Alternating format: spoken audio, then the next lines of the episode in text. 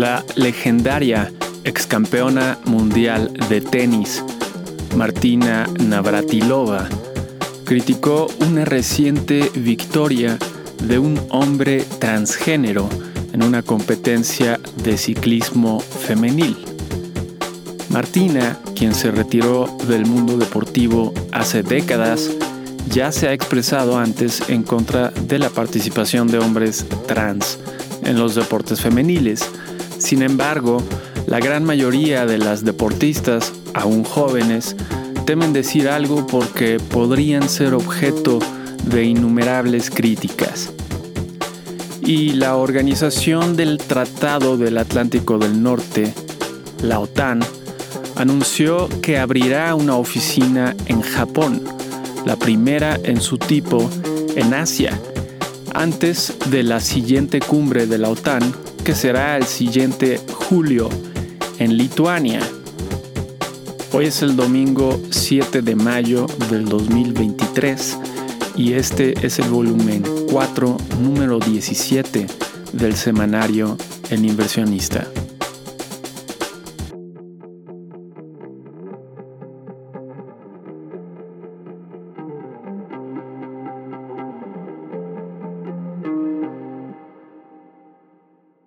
Esta semana las acciones de grupos aeroportuarios y aerolíneas que cotizan en la Bolsa Mexicana de Valores sufrieron caídas después de la aprobación de la reforma a la Ley de Aviación Civil, una ley que, entre otras cosas, cede el control del espacio aéreo enteramente al ejército. El grupo industrial Grupo México desmintió la publicación de un columnista en el diario El Financiero que aseguraba se había acordado ya la compra de Citibanamex e incluso proporcionaba los montos de la operación. La tecnológica Apple reportó una disminución de sus ingresos. Con este suman dos trimestres seguidos de disminuciones en sus ingresos. Sin embargo, sus ventas de iPhones han tomado fuerza gracias a una fuerte demanda en los países emergentes. El conglomerado Johnson Johnson planea una oferta pública inicial, la entrada a la bolsa de valores, de su negocio para consumidores dijo que el precio inicial de las acciones será de 22 dólares. Las acciones de empresas en el sector educativo sufrieron una caída después de que Chegg, una empresa que ofrece guías para estudiantes a través de Internet, admitiera que ha perdido clientes debido al chatbot de inteligencia artificial ChatGPT.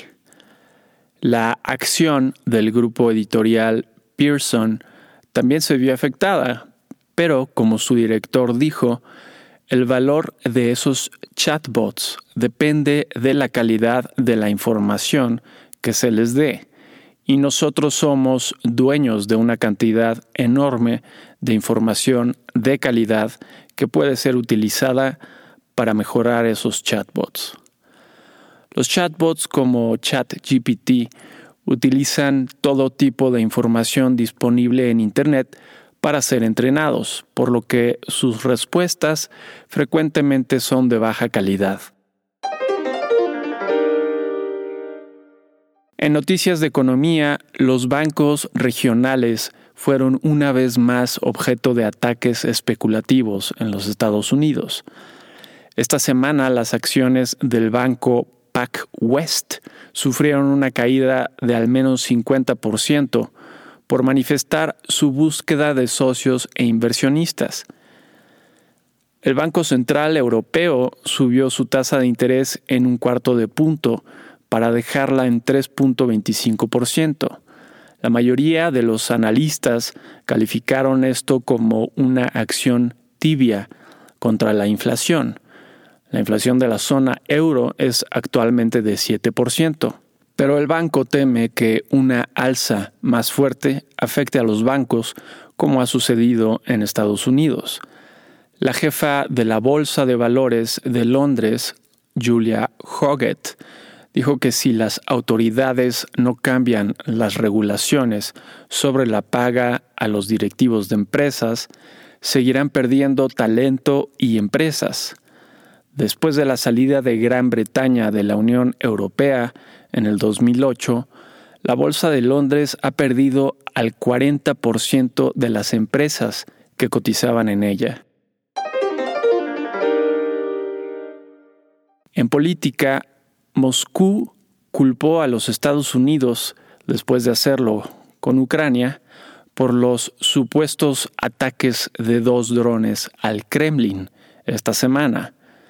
Los ataques sucedieron cuando el presidente Vladimir Putin casualmente se encontraba trabajando fuera de la ciudad.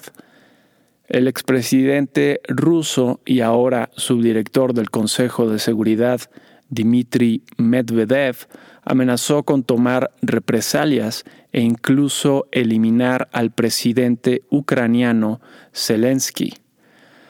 La secretaria de prensa de la Casa Blanca dijo que Rusia tiene una larga historia de orquestar estos supuestos ataques de extraños para justificar sus acciones militares contra ellos.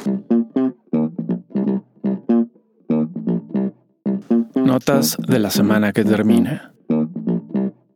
1 al 5 de mayo. En Estados Unidos, el índice de gerentes de compra para el mes de abril mostró una recuperación. Las vacantes para el mes de marzo se mantuvieron en un valor sumamente alto de 9.59 millones. Las órdenes de fábricas para el mes de marzo avanzaron 0.9%. El índice de gerentes de compra del sector servicios para el mes de abril mostró un ligero avance. La decisión de la Reserva Federal fue elevar la tasa de interés en un cuarto de punto para dejarla en 5.12%. En conferencia de prensa, el gobernador de la Reserva, Jerome Powell, dejó ver que hoy en día la Reserva no anticipa más aumentos y reaccionará en función de la evolución de la economía. También aclaró que él personalmente no considera que la economía pueda tener una leve recesión a finales del año, pero que el personal de la Reserva tiene la independencia y la libertad para expresar sus opiniones. Para el mes de marzo, las exportaciones aumentaron y las importaciones disminuyeron ligeramente. Las solicitudes de seguro de desempleo de la semana aumentaron de 229 mil a 242 mil. Las nóminas no agrícolas para el mes de abril aumentaron en 253 mil, considerablemente más de las 165 mil esperadas. La tasa de desempleo para el mes de abril bajó de 3.5% a 3.4%. El crédito al consumo para el mes de marzo aumentó mucho más de lo esperado, lo que sugiere que la reciente inestabilidad financiera no ha tenido un efecto importante. En reportes de utilidades tuvimos, entre otras empresas, a Pfizer con una sorpresa positiva, AMD con una sorpresa positiva, Starbucks con una sorpresa positiva, BP con una sorpresa positiva, Marriott con una sorpresa positiva, Uber sorpresa ligeramente positiva con utilidades negativas, Ford sorpresa positiva, Qualcomm sin sorpresa, CBS sorpresa positiva. Y Apple sorpresa positiva. El 66% de las 837 sorpresas fueron positivas, una muy buena semana en reportes de utilidades. Con respecto a la semana pasada, el índice Standard Poor's 500 de la bolsa estadounidense retrocedió 0.8%. El petróleo West Texas Intermediate bajó de 76.78 dólares el barril a 71.34 dólares el barril y el oro subió de 1.999 dólares la onza a 2.024 dólares la onza. En México, el índice de gerentes de compra elaborado por el INEGI para el mes de abril tuvo un ligero aumento de 0.7 puntos. La confianza del consumidor para el mes de abril mostró una pequeña disminución. La encuesta a especialistas realizada por el Banco de México para el mes de marzo destacó una reducción en el tipo de cambio anticipado para finales del año, que pasó de 19.44 a 19.13 pesos por dólar. La inversión para el mes de febrero mostró un considerable aumento de 1.9%, aunque sigue por debajo de los niveles de principios de sexenio.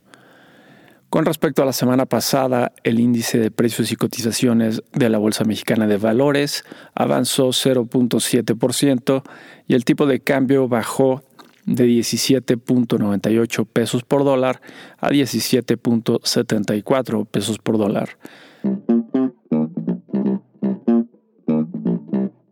¿Qué podemos esperar para la semana entrante? 8 al 12 de mayo. En Estados Unidos será una semana muy tranquila. El miércoles tendremos el índice de precios al consumidor para el mes de abril.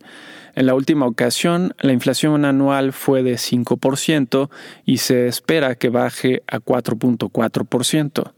El jueves tendremos las solicitudes de desempleo de la semana, Después del cambio en la metodología utilizada para el cálculo de este indicador, el valor ha permanecido estable, aunque ya no permite hacer comparaciones con el promedio histórico. Finalmente, el viernes tendremos el preliminar de la confianza del consumidor para el mes de mayo, según la Universidad de Michigan. En reportes de utilidades tendremos entre otras empresas a PayPal, BioNTech, Airbnb y Disney. En México, el martes tendremos la inflación anual para el mes de abril. El mes anterior fue de 6.85% y se espera una reducción a 6.28%. Ese mismo día tendremos los datos de la industria automotriz de vehículos ligeros para el mes de abril. El miércoles tendremos los datos del turismo para el mes de marzo. Ese mismo día tendremos las ventas de la Asociación Nacional de Tiendas de Autoservicio y Departamentales para el mes de abril. El jueves tendremos los datos de la industria automotriz de vehículos pesados para el mes de abril. Finalmente, el viernes tendremos la actividad industrial para el mes de marzo. En la ocasión anterior mostró un aumento mensual de 0.7% y se anticipa una ligera reducción de 0.1%. Tips. Mantenemos nuestra buena opinión sobre invertir en la bolsa estadounidense, así como en bonos del gobierno de México, que actualmente ofrecen rendimientos muy atractivos.